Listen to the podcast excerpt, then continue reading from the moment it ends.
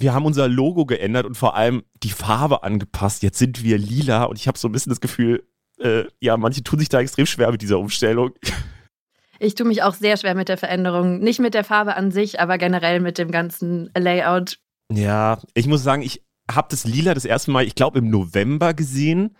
Und da habe ich auch direkt gedacht, so, ah, das ist nicht meine Farbe auch und so. Und ich weiß nicht, also jetzt in den zwei Monaten, seit ich die Farbe kenne und auch schon so ein bisschen immer mal wieder sehe, ich habe mich voll dran gewöhnt und finde es tatsächlich irgendwie ganz cool jetzt. Du noch nicht?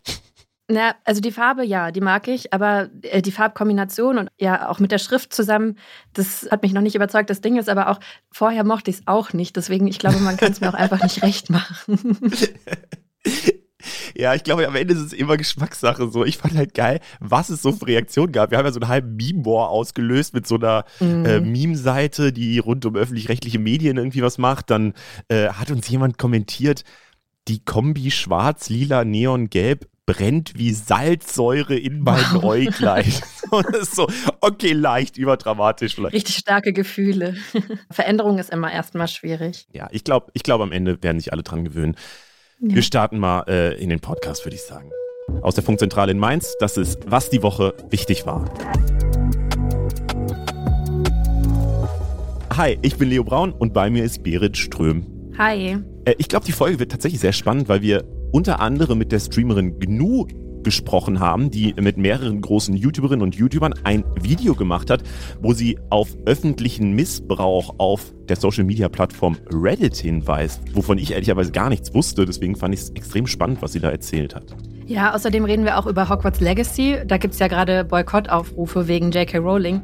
Und wir haben einfach mal bei der Trans-Community nachgefragt und ähm, eine ziemlich coole und differenzierte Antwort bekommen. Mhm. Und wir reden mit The Changeman, das ist auch ein YouTuber und der hat einen Monat lang auf schlechte News verzichtet und erzählt, was das mit ihm gemacht hat. Sowas finde ich auch immer tatsächlich ganz spannend. Deswegen äh, mal gucken, was er so zu erzählen hat. Als erstes schauen wir aber natürlich mal, was die Woche im Internet so los war. Und da gucken wir auf die Suchanfragen, was hat mehr als 100.000 Google-Suchanfragen, ist da der Gradmesser. Und tatsächlich über zwei Millionen Mal diese Woche wurde gegoogelt das Erdbeben in der Türkei und in Syrien. Und ja, es ist natürlich die krasseste und die wichtigste Meldung der ganzen Woche. Bei uns im Team sind auch alle richtig down und richtig emotional dazu. Vor allem die Leute halt, die familiäre Verbindungen in die Türkei haben. Und ich glaube, diese Bilder haben ja wirklich jeden mitgenommen. Ne? Die eingestürzten Gebäude mit Menschen, die in den Trümmern suchen und die hoffen, dass ihre Leute und Verwandten überlebt haben. Und das, was ich so krass finde auch, ist, dass es ja so ein riesengroßes Gebiet ist. Ne? Ich habe so eine Karte gesehen, wo das mit Deutschland verglichen wurde. Und äh, wie das da eingezeichnet war, war das quasi das Epizentrum in der Fläche von Köln bis Sachsen-Anhalt, so wo einfach krass viel zerstört wurde. Ähm, und aber selbst in Hamburg und München, also wirklich weit weg davon, hätte man dieses Erdbeben noch zu spüren gekriegt. Also ich finde es wirklich unglaublich groß und ja, schlimm einfach. Ja, zehntausend Familien sind dadurch auseinandergerissen und viele haben alles verloren. Es ist gerade super kalt. Mindestens 20.000 Leute sind inzwischen gestorben und die Zahlen, die steigen leider immer noch weiter an. Und je länger die Suchen dauern, desto unwahrscheinlicher wird es natürlich dann auch, Überlebende zu finden. Also die Such- und die Rettungsteams, die sind weiter im Einsatz und es gibt zwischen dem Schrecken auch immer mal wieder positive Meldungen. Also es wurde zum Beispiel ein neugeborenes Baby gefunden, aus den Trümmern konnte das gerettet werden. Aber ja, es ist einfach eine super harte Sache. Und die Bergungsarbeiten sind natürlich super schwierig, weil es auch immer noch Nachbeben gibt und was ich aber auch finde, ist, dass Syrien gerade immer so ein bisschen untergeht. Das Land ist ja mhm. auch hart getroffen worden. Und da ist es halt auch nochmal krass problematisch, weil in dem Land ja seit Jahren Bürgerkrieg herrscht. Deswegen ist die Infrastruktur eh schlecht und die Rettungsarbeiten sind da deswegen jetzt besonders schwierig. Und aber auf der türkischen Seite wiederum, da wächst langsam auch die Kritik am türkischen Präsidenten Erdogan. Die Opposition wirft ihn vor, dass die türkischen Hilfstrupps zu lange gebraucht hätten und dass er weniger Hilfe in die betroffenen kurdischen Regionen geschickt hätte. Und insgesamt, ja, er hätte während seiner Amtszeit viel zu wenig für den Erdbebenschutz getan, obwohl eigentlich vielen klar war, dass es in der Türkei immer wieder zu schweren Erdbeben kommt, weil da eben diese Erdplatten aufeinandertreffen, also die anatolische und die arabische Erdplatte und dadurch kommt es halt immer wieder zu Erdbeben. Ja, das, das ist das Allerschlimmste daran, weil auch Expertinnen sind sich halt einig, dass viele Menschen wahrscheinlich nicht hätten sterben müssten, wenn mehr Gebäude erdbebensicher gewesen wären. Und es ist einfach klar, dass da viele Erdbeben passieren, das weiß man. Und ähm, 1999 gab es das letzte große Erdbeben in der Türkei und seitdem wurden auch eigentlich die Bauvorschriften strenger gemacht und es wurde auch so eine Art Erdbebensteuer eingeführt. Aber an die Bauvorschriften halten sich nicht alle Bauunternehmen und die Opposition wirft der Regierung jetzt auch vor, dass auch die Gelder aus dieser Erdbebensteuer veruntreut wurden und halt nicht in den Katastrophenschutz und den Bau von erdbebensicherer Infrastruktur gegangen sind. Und das macht das Ganze irgendwie noch schlimmer, wenn man das Gefühl hat, da hätten echt Tote vermieden werden können. Es wird auf jeden Fall spannend, weil eigentlich im Mai ja Wahlen angesetzt sind und viele ziehen aber jetzt auch schon so Parallelen zu 1999, weil da nach dem Erdbeben einfach auch eine riesen Wirtschaftskrise darauf gefolgt ist und deshalb dann ein paar Jahre später die Regierung auch äh, die Macht verloren hat. Und manche hoffen vielleicht auch darauf, dass es mit Erdogan eh nicht passieren könnte. Aber es ist nicht klar, weil er ja auch einfach ähm, ziemlich hart gegen RegimekritikerInnen vorgeht. Und es könnte zum Beispiel auch sein, dass wenn er das Gefühl hat, jetzt sind seine Beliebtheitswerte leider nicht mehr so gut, dann verschiebt er einfach die Wahlen. Mhm. Wobei auch gerade in so Krisensituationen kann es ja auch sein, also dass man dann nicht auch noch einen politischen Umsturz haben will oder so und sich dann vielleicht hinter dem äh, bisherigen Regenten irgendwie versammelt. Das gibt es ja auch immer mal wieder. Deswegen, äh, wir werden es weiter beobachten auf jeden Fall, wir machen aber mal mit dem nächsten Thema weiter. Und zwar wurden diese Woche auch viel gegoogelt, das Wort Grammys. Das ist ja der wichtigste Musikpreis der Welt. Und da werden immer sehr viele Leute ausgezeichnet irgendwie. 91 Menschen haben den Preis gekriegt. Äh, darunter auch die deutsche Sängerin Kim Petras. Sie ist ja in NRW aufgewachsen zumindest, auch wenn sie dann Deutschland verlassen hat. Und sie ist die erste geoutete Transperson, die einen Grammy gewonnen hat. Und zwar in der Kategorie Bestes Pop-Duo gemeinsam mit Sam Smith für den Song Unholy.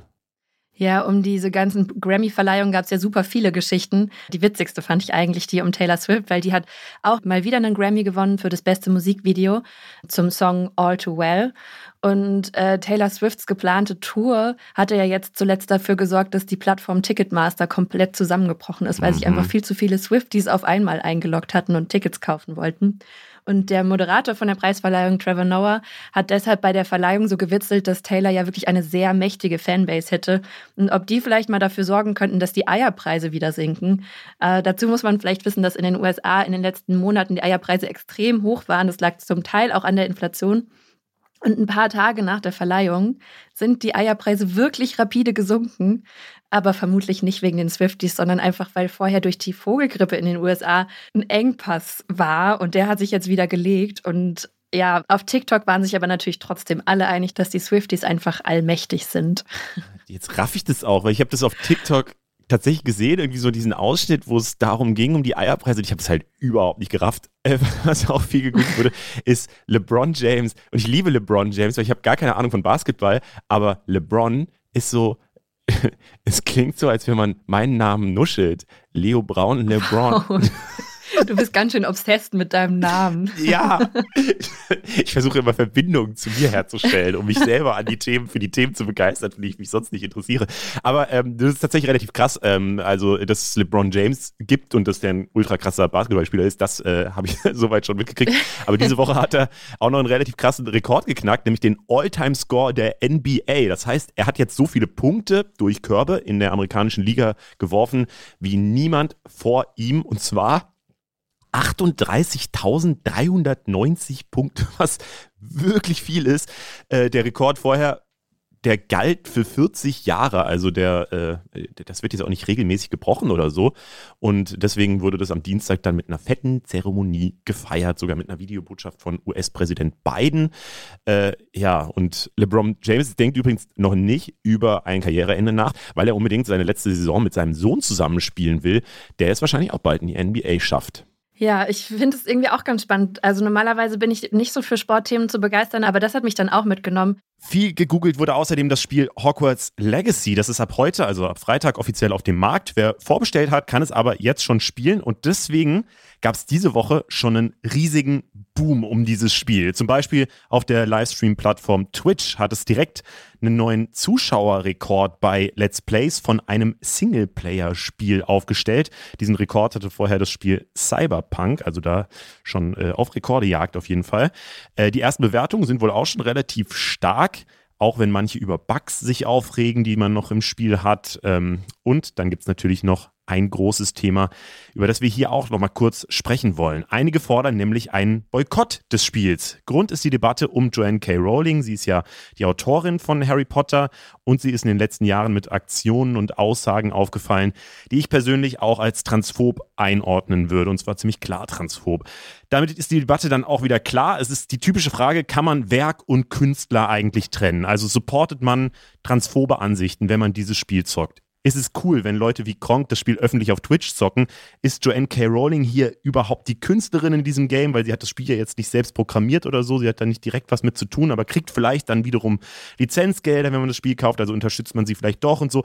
Das ist ein großes, komplexes Thema. Deswegen dachte ich mir, wir sprechen mal mit Gabriel Nox König vom Bundesverband Trans. Hi, Gabriel Nox. Schön, dass du am Start bist. Hallo Leo, ich freue mich auch sehr. Danke. Cool. Ähm, wie ist denn da so deine Sicht auf diese Debatte? Gibt es denn ein Problem mit dem Spiel?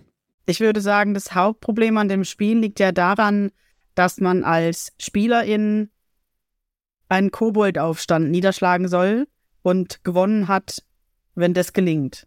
Und wenn man sich im Harry Potter-Verse ein bisschen auskennt, weiß man schon, dass eigentlich an mehreren Stellen im, in den Büchern auch klar benannt wird, dass Kobolde von Zauberern und Hexen unterdrückt werden. Das heißt, ich stelle mich als Spielerin in die Rolle der Person, die die Unterdrückung von einer anderen Gruppe aufrechterhalten soll.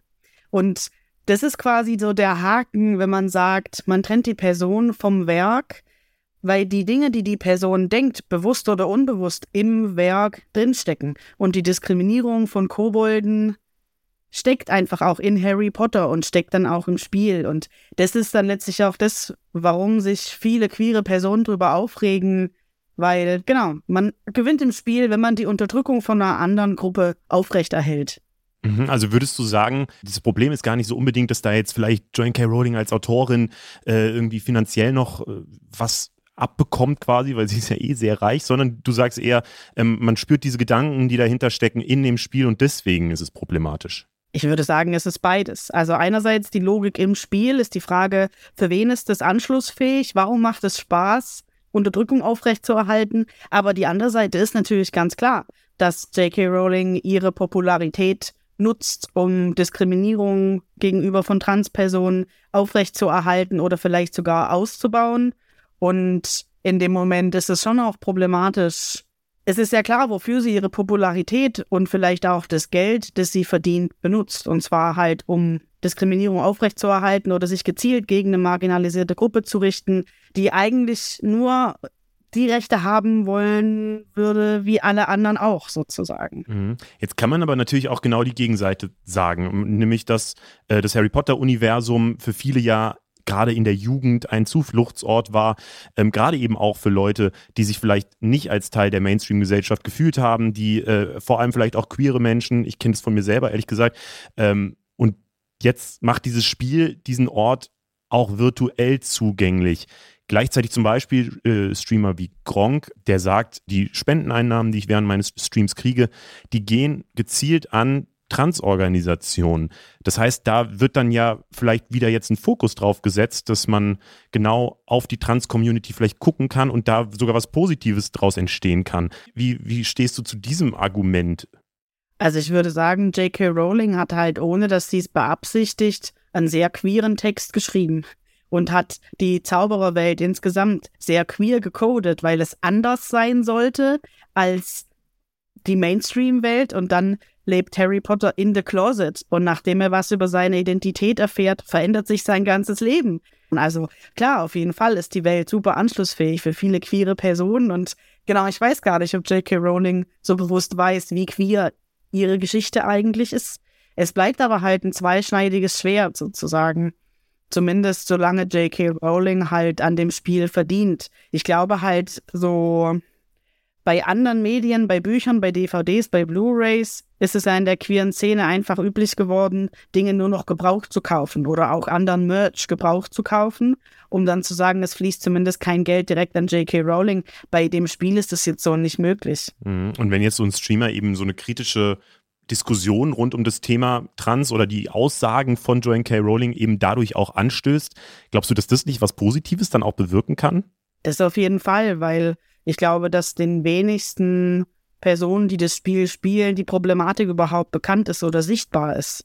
Also, dass es schwierig ist, sich dann auf die Seite der Zauberer und Hexen zu stellen und Kobolde zu unterdrücken. Ich glaube, wenige machen da so einen Transfer in unsere reale Welt oder denken drüber nach, dass die Kobolde, so wie sie dargestellt werden, ja auch antisemitische Stereotype reproduzieren. Wie glaubst du, ist dann der richtige Umgang, um einen kleinen Schlussstrich drunter zu ziehen?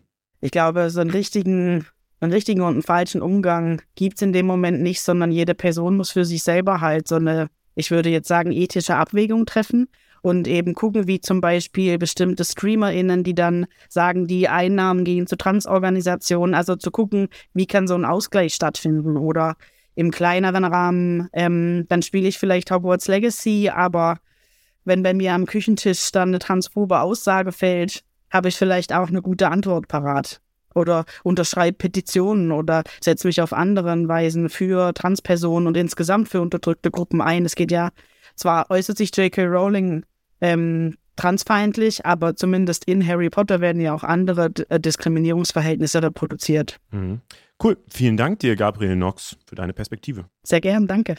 Und wir haben hier natürlich auch immer noch ein paar Pokale zu vergeben. Und ich fange direkt mal an mit dem Vampir der Woche. Der geht natürlich an Agnes Strack-Zimmermann von der FDP.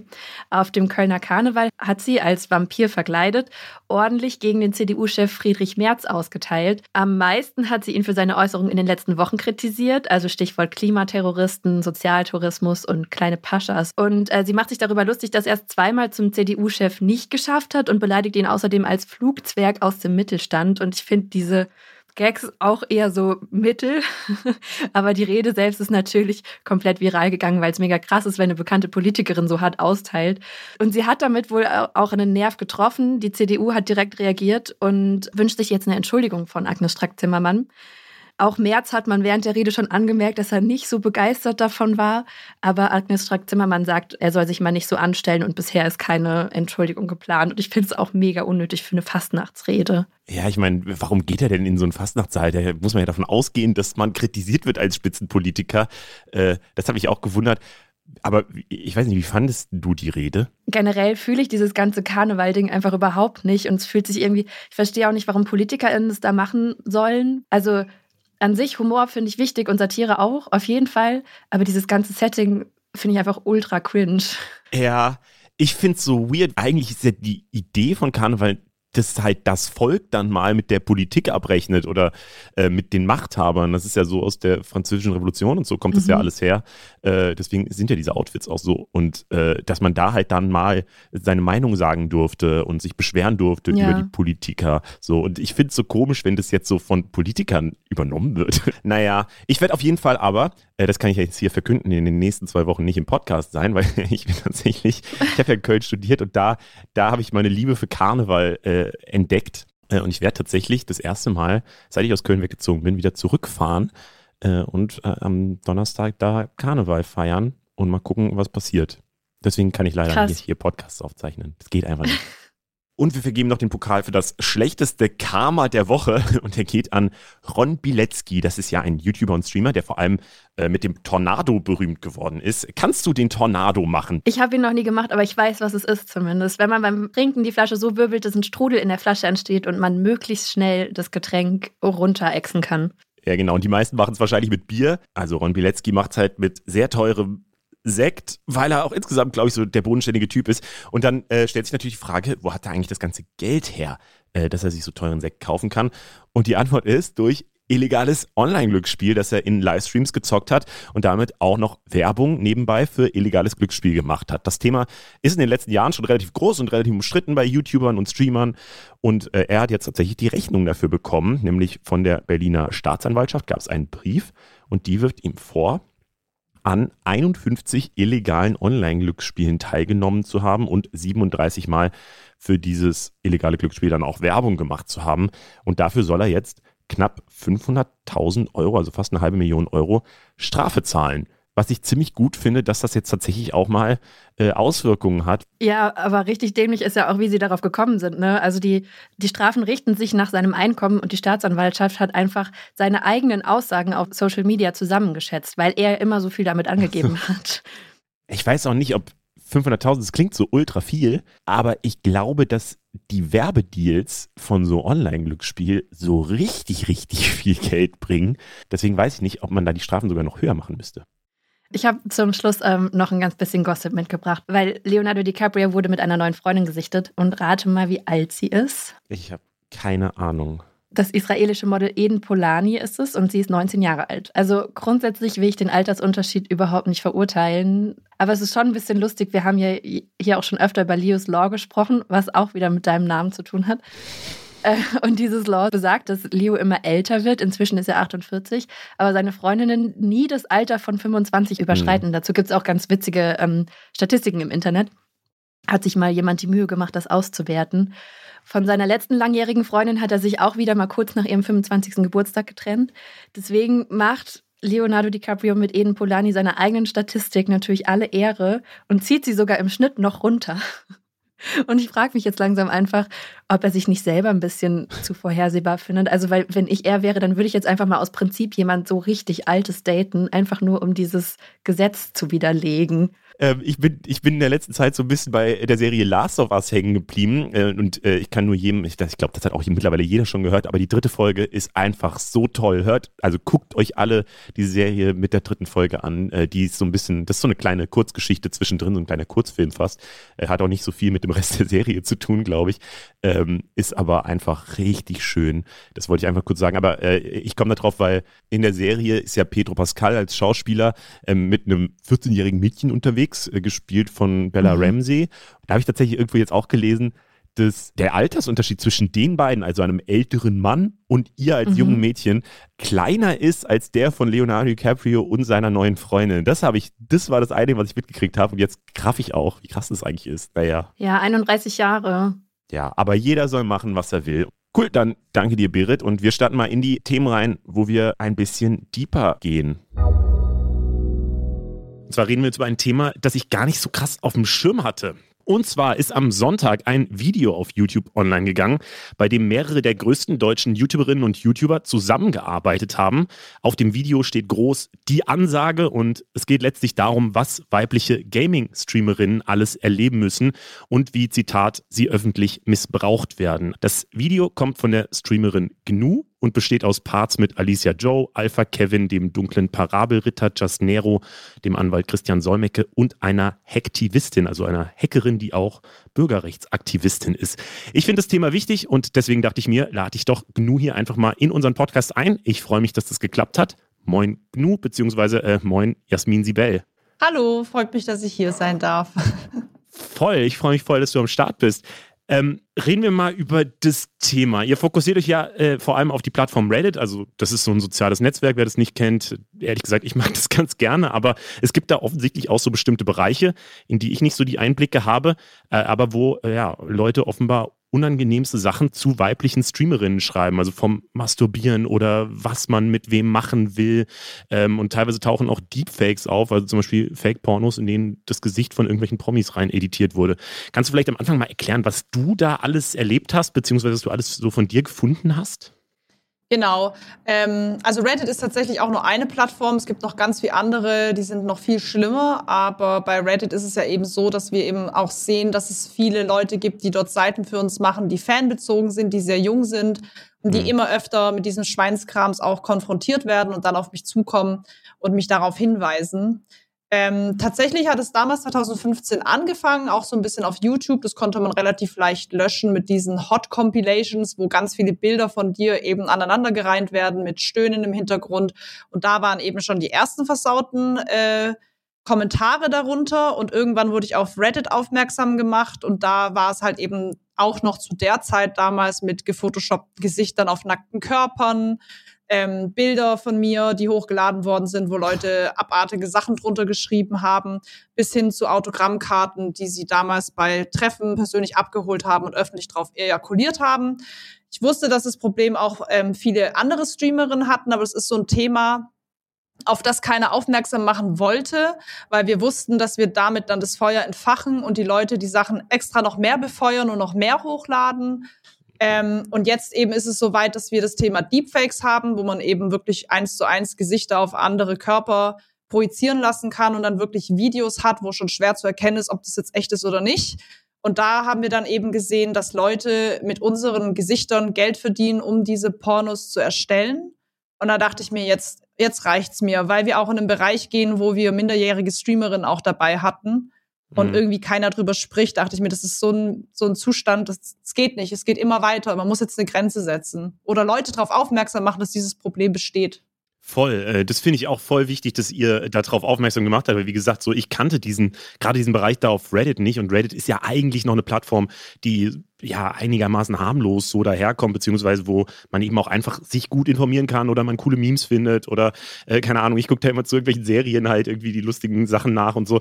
Ähm, deswegen äh, finde ich es voll wichtig, da halt mal zu zeigen, was da eigentlich alles so abgeht. Kannst du denn vielleicht irgendwie einschätzen, wie groß dieses Thema insgesamt so ist? Weil ich sehe schon wieder irgendwie die Kommentarspalten unter, wenn wir dazu einen Post auf Instagram machen würden oder so, wo Leute schreiben so, äh, es stimmt doch gar nicht, ist gar kein echtes Problem und so, die spielen sich nur auf und so. Aber ja, wie groß ist das Problem?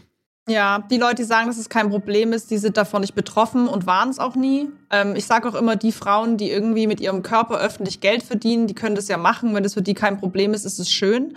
Aber es wird, es, es verschwimmt die Grenze zu sehr, dass es Frauen gibt, die sagen, ich mache OnlyFans, ich mache in Livestreams freizügige Streams und da irgendwie eine Grenze zu schaffen, dass man sagt, es gibt aber auch Frauen, die es nicht wollen, die in Livestreams sich nicht mehr trauen, auf die Toilette zu gehen und aufzustehen, weil sie Angst haben, dass man einen Screenshot von ihrem Hintern macht und das wieder direkt öffentlich hochlädt und irgendwelche Vergewaltigungsfantasien von sich gibt oder da drauf wächst, sorry, wenn ich so krass sagen muss. Mhm. Ähm, und diese, das, da ist keine Grenze gesetzt. Und ich sehe auch ganz oft auf Twitter, dass Menschen argumentieren, zwar nicht viel, aber immerhin trotzdem noch welche, die sagen, ja, seid ihr doch selber schuld, wenn das die und die Person macht und damit ihr Geld verdient, dann müsst ihr damit rechnen rechnen. Nein, müssen wir nicht. Wir haben uns gezielt dagegen entschieden, uns nicht auszuziehen, uns nicht zu zeigen. Und es wird uns trotzdem genommen, dieses Recht und diese Intimität. Und es wird trotzdem mit uns virtuell mit Pornos Geld verdient, obwohl wir gesagt haben, wir ziehen extra in Streams schon weite Sachen an, tragen weite Shirts, gucken, dass wir nicht sexualisiert werden.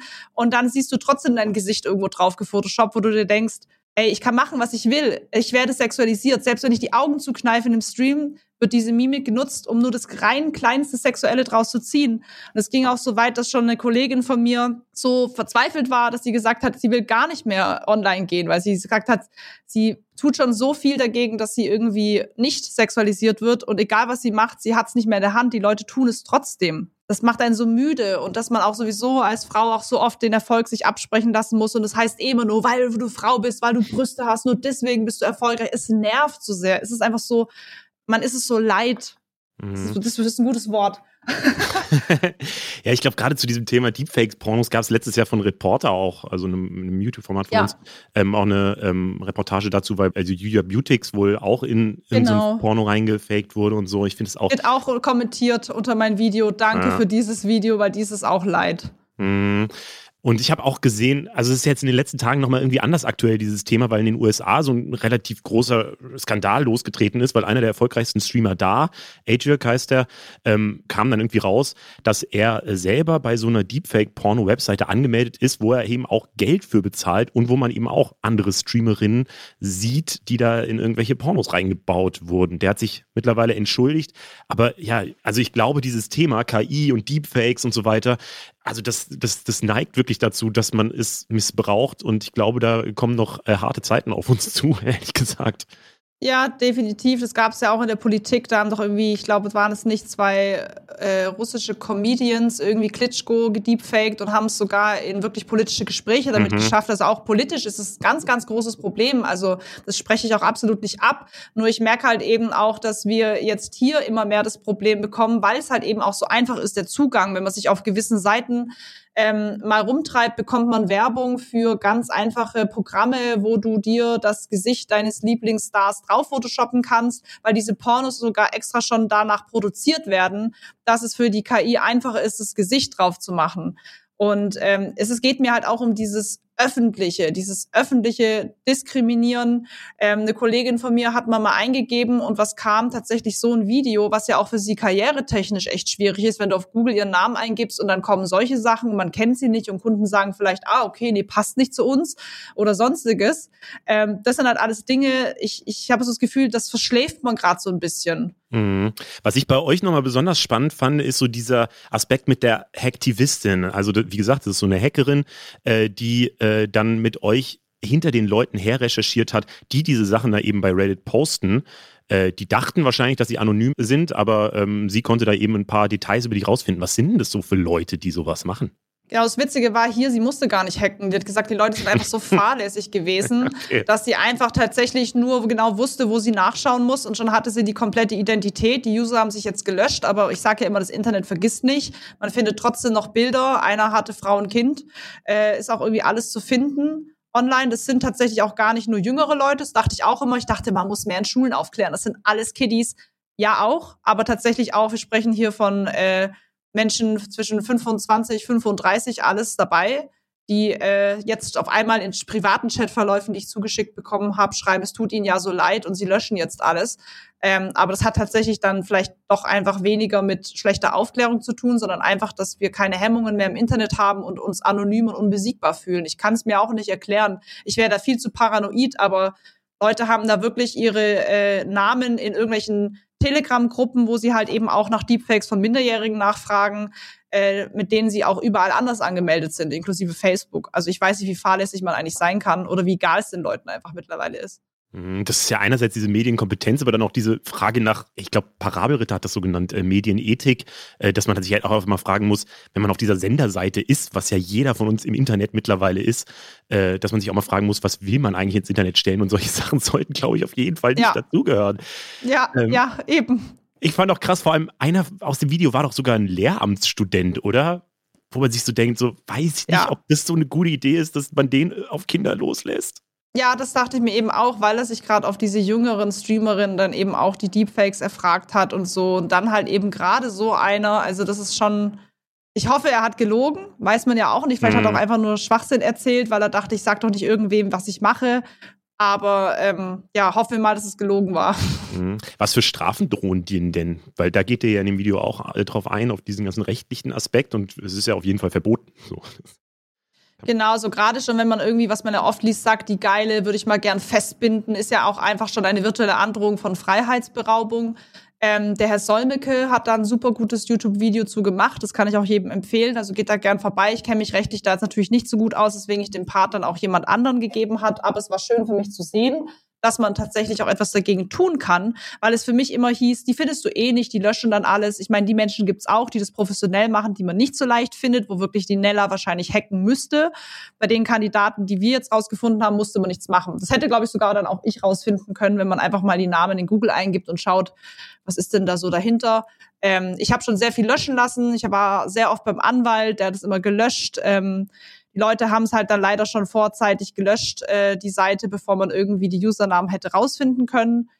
Aber durch das Video und durch die, die ganze Thematik habe ich dann doch tatsächlich rausgefunden, dass man doch mehr machen kann, als man tatsächlich angenommen hat. Und das ist ja Voll. das, was wir anfangs als Problem hatten. Wir Frauen haben alle kapituliert und dachten, ja, das bringt eh nichts. Ich muss es jetzt ertragen und Schnauze halten und dich ansprechen.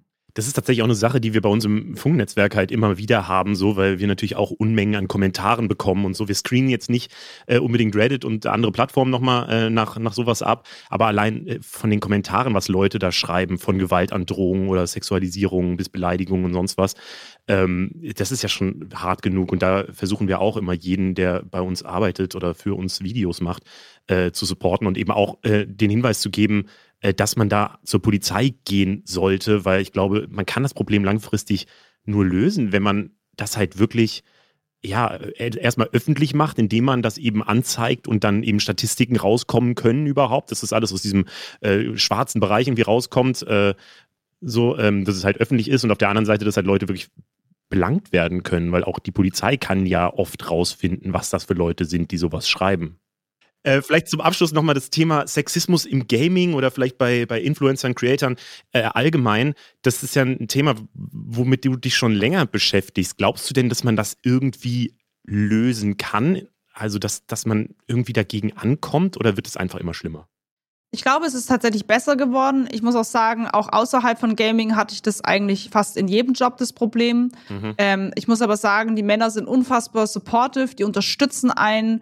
Ähm, ich sage auch immer nicht, dass es jetzt immer nur die Männer sind. Es gibt ja auch Männer, die haben echt Probleme mit Frauen, die sie ja auch im Job belästigen. Das nimmt ja auch keiner ernst irgendwie gefühlt. Ähm, deswegen sage ich immer, das ist die Kategorie Idioten. Die gibt's auf beiden Seiten. Und ich finde, beide Seiten äh, sind sehr supportive, wenn es darum geht, dass man sich da öffnet und sagt, hey, ich habe hier gerade ein Problem, ähm, helft mir. Dann sind 90 Prozent der Leute da und sagen, was, das verurteile ich absolut. Und ich glaube, das hat sich im Gaming auch deutlich verbessert. Ähm, ich finde es halt trotzdem schade, dass sich immer mehr bemerke, dass gerade Frauen auf Twitch sich gerade durch diese Hot Top Streams, die es ja gibt, wo Frauen halt im Bikini im Planschbecken planschen, sich halt noch deutlicher abgrenzen wollen, indem sie sich absichtlich weiter kleiden und bloß keinen Ausschnitt zeigen, damit sie nicht in diese Kategorie fallen. Und das finde ich halt eigentlich echt schwierig, ähm, und ich merke halt auch oft, dass Leute zu mir in den Stream kommen und sagen, ey, machst du auch Hot Top Streams, zeig mal mehr von dir.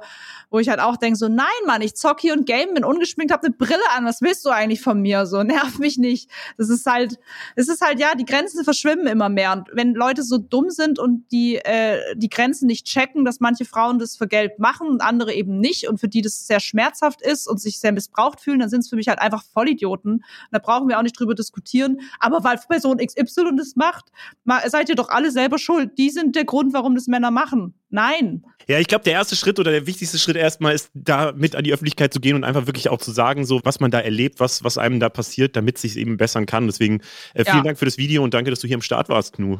Ja, danke schön, dass ihr darauf aufmerksam macht.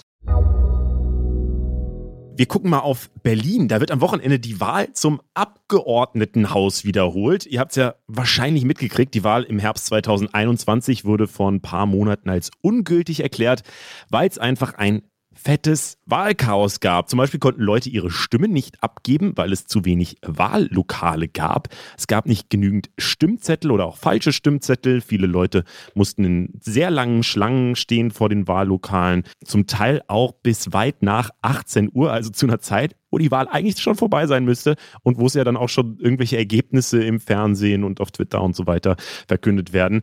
Das lief also nicht so gut und deswegen hat dann auch das Bundesgerichtshof in Karlsruhe entschieden, die Wahl für den Senat ist ungültig und muss wiederholt werden und diese Wahlwiederholung ist jetzt am Wochenende. Äh, wir wollen jetzt nicht die Wahlprogramme oder so durchgehen. Wir richten uns ja nicht nur an Menschen in Berlin, äh, sondern wir wollen mal über Berlin selbst sprechen. Unser Politikformat, die da oben, hat nämlich passenderweise ein neues Video veröffentlicht mit dem sehr optimistischen Titel So kaputt ist Berlin. Recherchiert wurde das Ganze von Linda Friese. Sie ist Journalistin bei die da oben. Und wir gehen das Ganze jetzt nochmal durch. Hi Linda. Hallo Leo. Ich will jetzt gar nicht so sehr dieses ganze Wahldrama nochmal aufrollen. Deswegen äh, ja, beantworte doch mal diese Frage aus dem Titel eures Videos. Äh, wie kaputt ist denn Berlin? ja, das ist eine gar nicht so leicht zu beantwortende Frage. Man kann sagen, dass Berlin in einigen Hinsichten schon wirklich kaputt ist, aber dass ich glaube, dass Berlin auch so ein bisschen der Ruf zum Verhängnis wird. Also dadurch, dass es den Ruf hat, dass es so kaputt ist, wird es auch immer schlimmer. Es ist ein bisschen so, es ist ein schlechter Ruf und irgendwie auch so eine bisschen self-fulfilling prophecy ist so zumindest mein Fazit nach der Recherche. Also ja, Berlin hat einige Probleme, ähm, zum Beispiel was die Verwaltung angeht. Da gibt es also echt einige Probleme, die mir vorher in dem Detail auch überhaupt nicht klar waren. Ähm, es gibt Probleme bei der inneren Sicherheit, es gibt verkehrstechnische Probleme, äh, es gibt ein riesiges Müllproblem. Das ist, glaube ich, das, was auch viele BerlinerInnen sagen würden, was ein großes Problem ist. Und ja, also es, ist, es sind schon einige Sachen im Argen. Es weiß auch irgendwie jeder, dass einiges im Argen liegt, aber wie man das so richtig angeht, da, ja, da gehen die Stimmen irgendwie auseinander. Aber kann man denn sagen, dass Berlin wirklich kaputter ist als andere Großstädte oder das Meer nicht funktioniert? Vor der Recherche war ich mir auch nicht so ganz sicher, aber tatsächlich kann man das sagen. Also wir haben uns vor allen Dingen im Vergleich zu, Hamburg so ein bisschen angeschaut. Ähm, also mhm. gerade was die Verwaltung angeht, kann man schon sagen, dass in Berlin echt einige Dinge schlechter funktionieren als in anderen Städten. Das liegt halt so ein bisschen daran, dass die Berliner Verwaltung ultra kompliziert ist und so ein bisschen ist wie Deutschland quasi nochmal noch mal in, in ganz klein. Es ist halt so eine Art föderales System, das nicht funktioniert, weil es so viele verschiedene Ebenen gibt, die alle sich untereinander die Kompetenzen und Verantwortung hin und her schieben und niemand weiß so richtig, wer den Hut auf hat.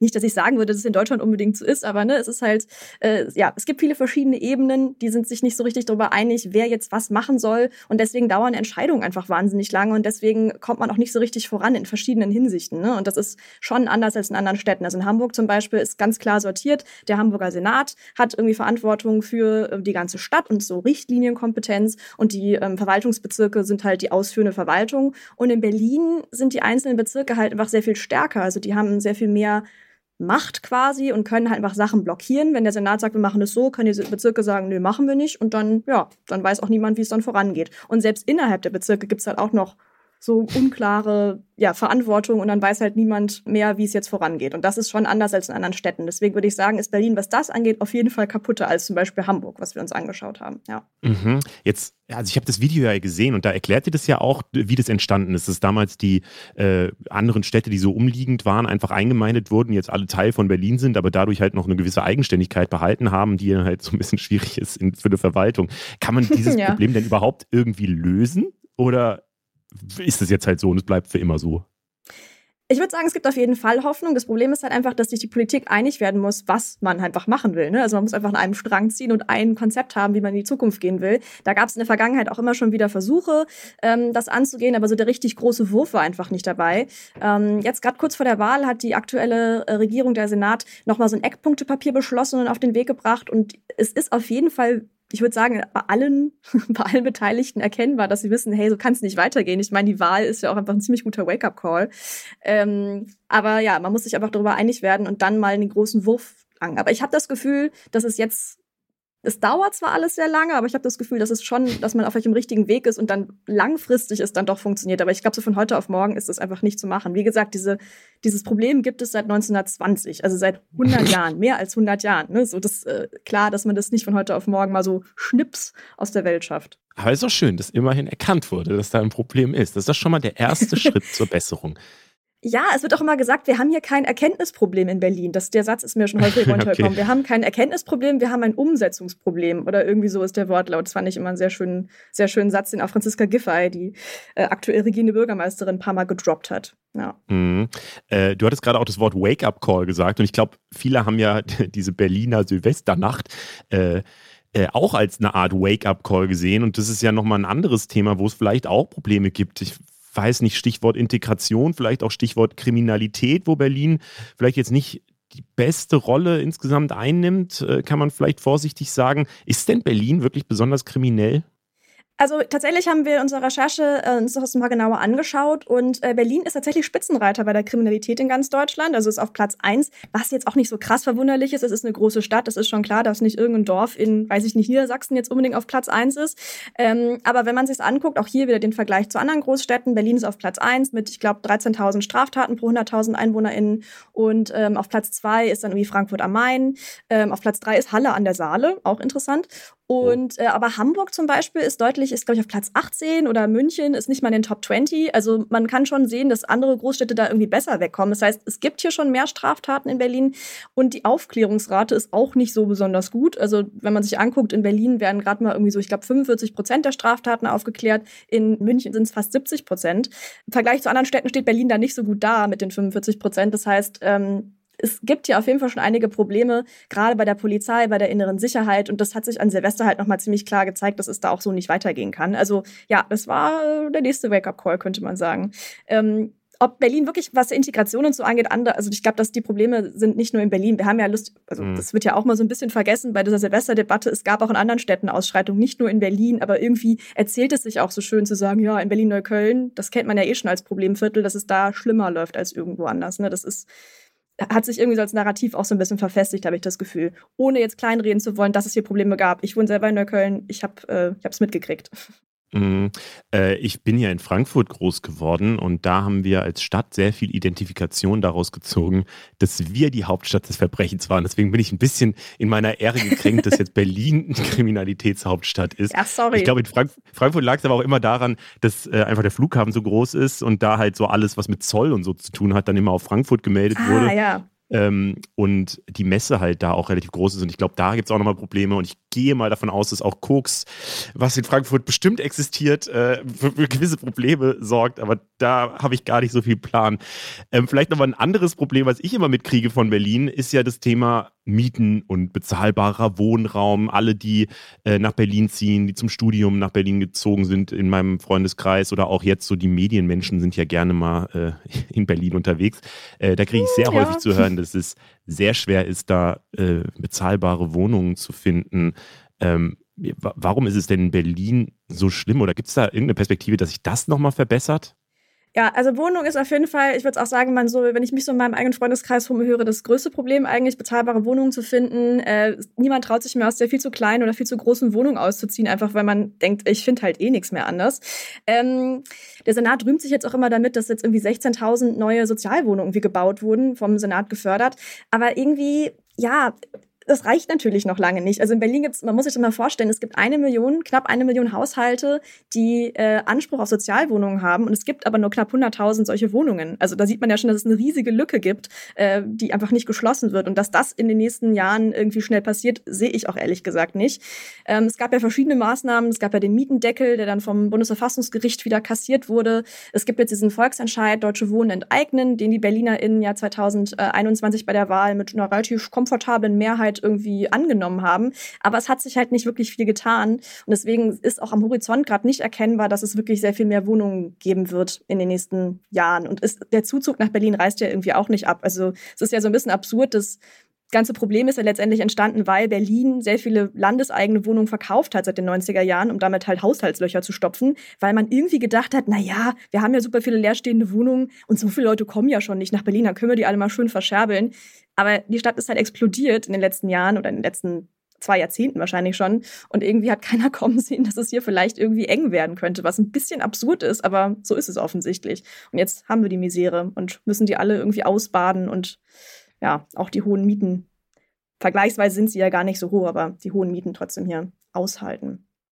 Die Stadt ist explodiert und ein Aquarium ist explodiert in Berlin. Das ist ja auch ganz wichtig. ja, das äh, kommt noch erschwerend hinzu losten Überleitung zu finden der Welt und ich will nicht mal zum Aquarium kommen. Egal. Äh, dann lass mal ganz kurz noch auf den Sonntag selber gucken. So, also äh, wir hoffen mal alle, dass diese Wahl diesmal richtig abläuft, auch wenn es da ja auch schon so ein paar mhm. Struggles irgendwie gibt. Ähm, ich habe gesehen, dass jetzt die CDU plötzlich ganz weit vorne steht und das war ja bei der letzten Wahl eigentlich gar nicht so. Äh, wie, wieso ist denn das so, dass sich jetzt alles in diesen anderthalb Jahren, seitdem die letzte Wahl war, so krass geändert hat? Ich weiß gar nicht, ob sich so krass geändert hat. Ich glaube, es ist halt einfach eher die, man, also ich glaube, die BerlinerInnen haben einfach die Schnauze voll, ehrlich gesagt. Also, ne, es ist halt einfach diese, also Berlin wird in ganz Deutschland oder in der ganzen Welt ist vielleicht übertrieben, aber auf jeden Fall ganz Deutschland lacht man irgendwie über Berlin und die Leute, die hier wohnen, wohnen ja eigentlich auch gerne hier und keiner hat Bock, hier irgendwie ausgelacht zu werden. Ähm, deswegen wollen die Leute sich, dass sich Dinge ändern. Man hat keinen Bock, irgendwie ein halbes Jahr auf einen Bürgeramttermin zu warten. Man hat keinen Bock mehr auf den ganzen Kram, der hier passiert. Und die CDU ist halt so ein bisschen, die profitieren gerade von dieser Wechselstimmung. Ne? Also man sagt hier kein weiter so, da muss man halt die CDU wählen sagt die CDU.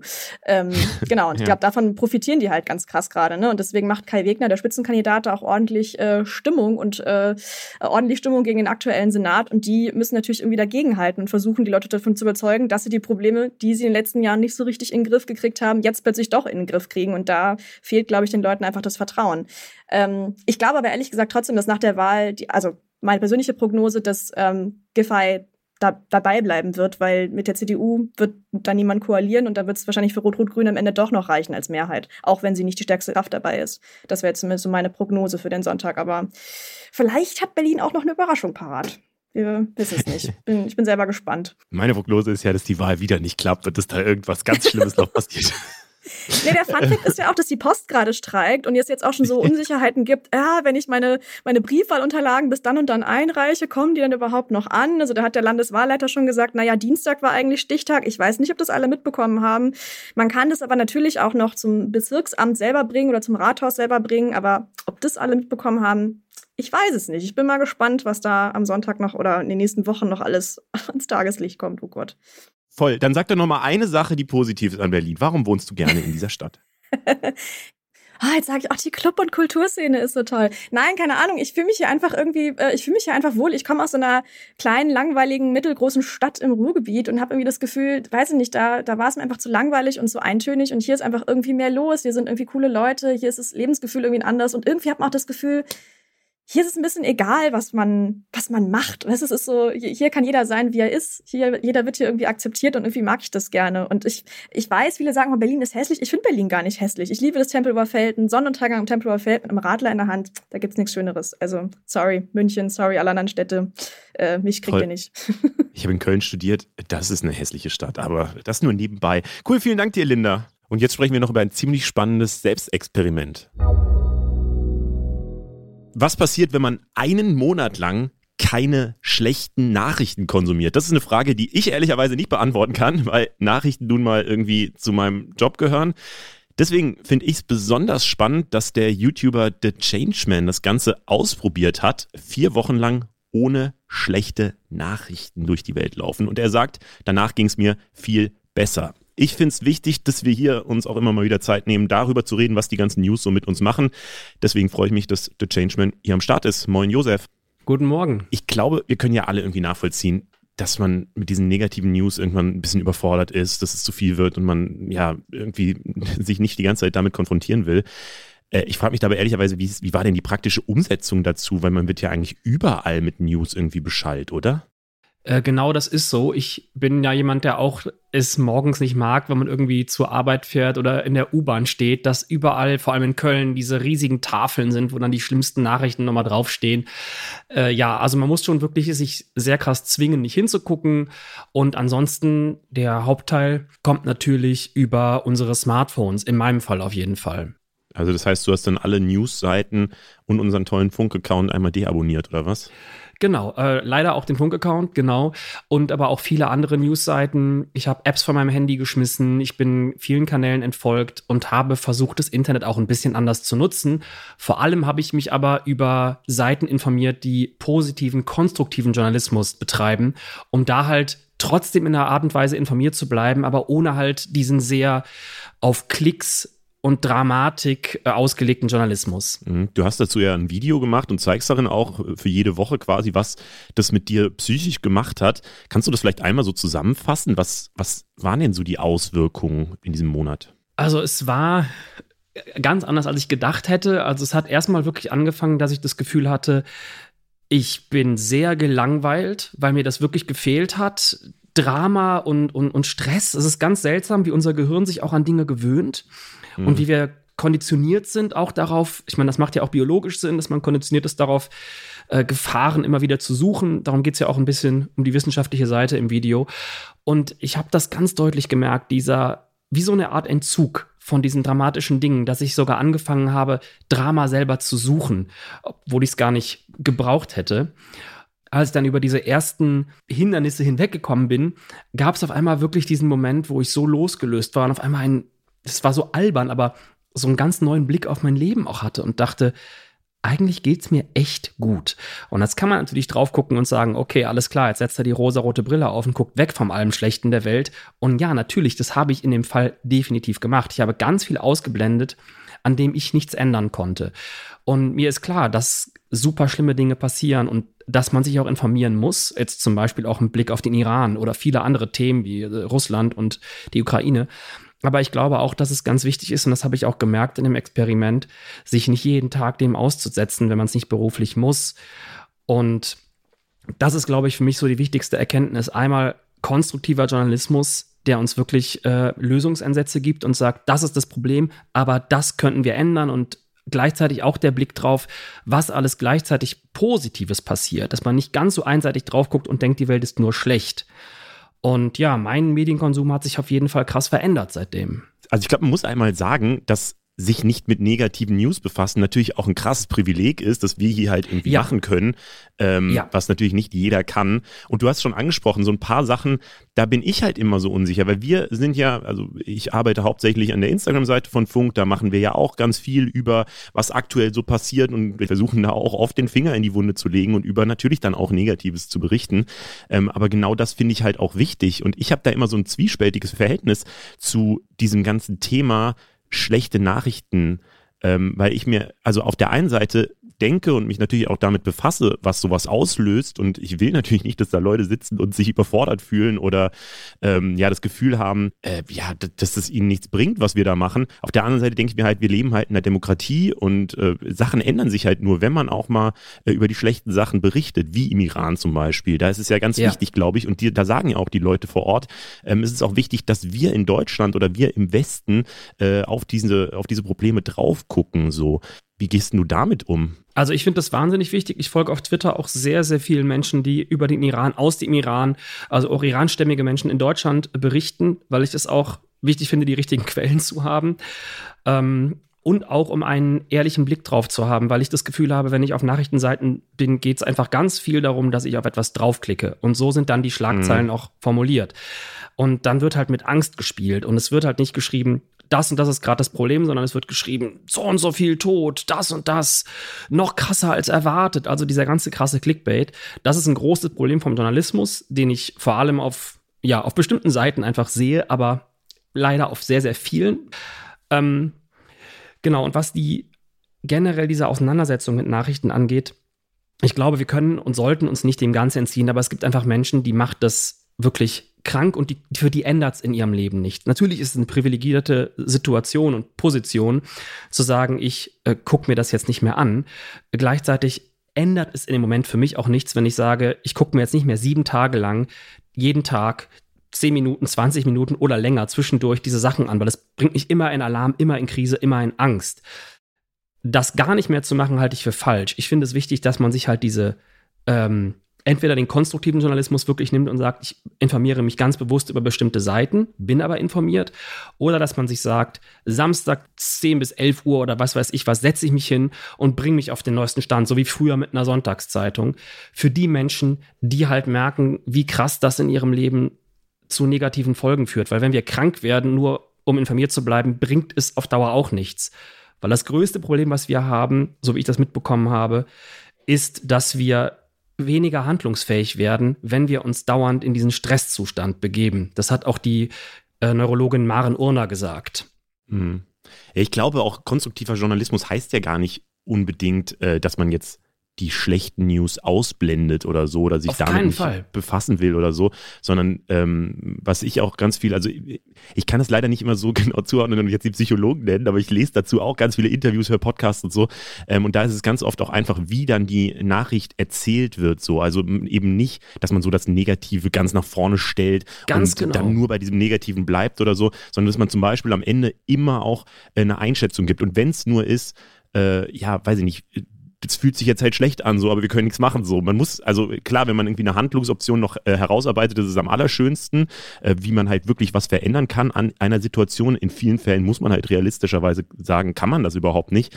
Aber da ja. hilft es einfach schon, so diese Vergemeinschaftung zu machen mit, mit dem Publikum oder mit, als Gesellschaft, dass wir halt sagen, ey, wir sehen, dass das im Iran, weiß ich nicht, in der Ukraine, ja. mit dem Klimawandel und so weiter, dass das alles Riesenprobleme sind, die wir jetzt nicht in den nächsten zwei Wochen lösen können, so, indem wir irgendwas anders machen.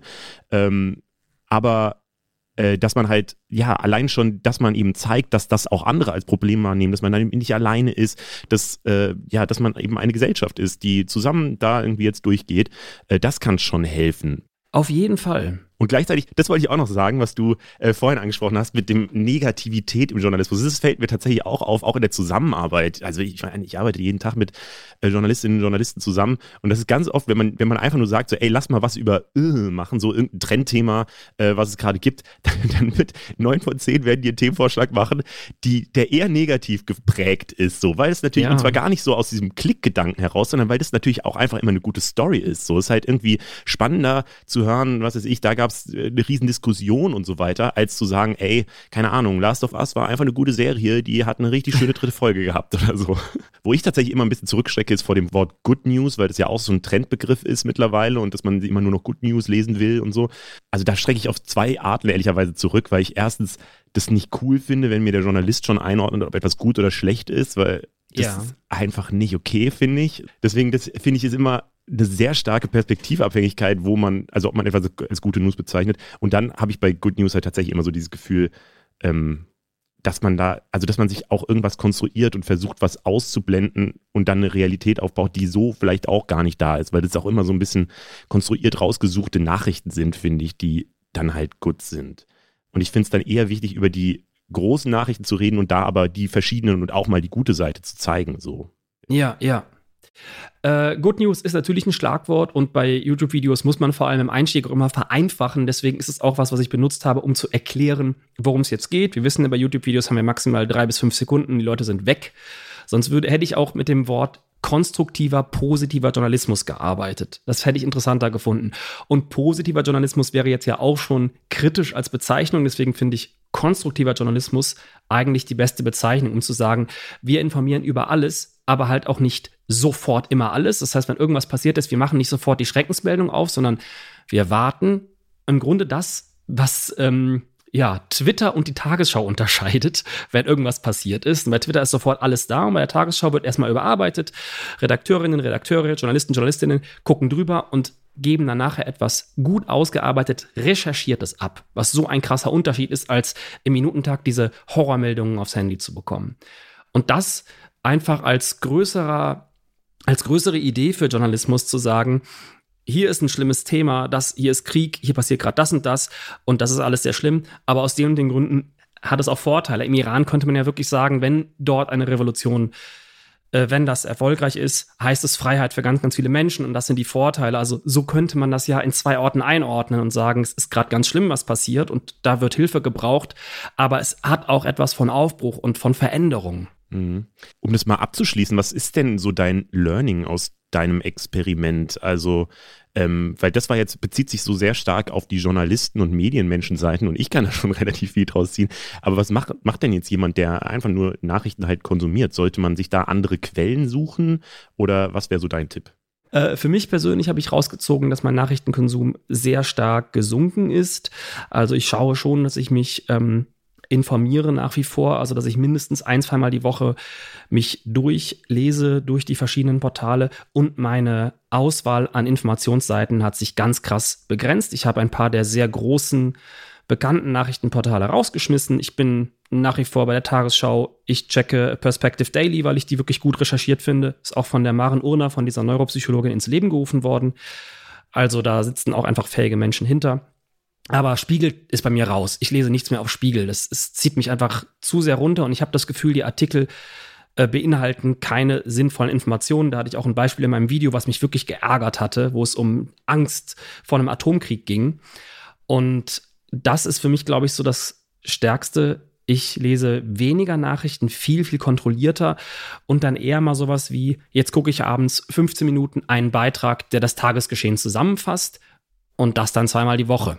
Vorher habe ich halt wirklich jeden Tag über alle Kanäle, vor allem über Twitter, mir alles reingezogen. Und ja, auch mein Twitter-Konsum ist ungefähr so auf 30 Minuten pro Woche runter. Das ist schon eine ganz krasse Reduktion und das tut mir sehr gut.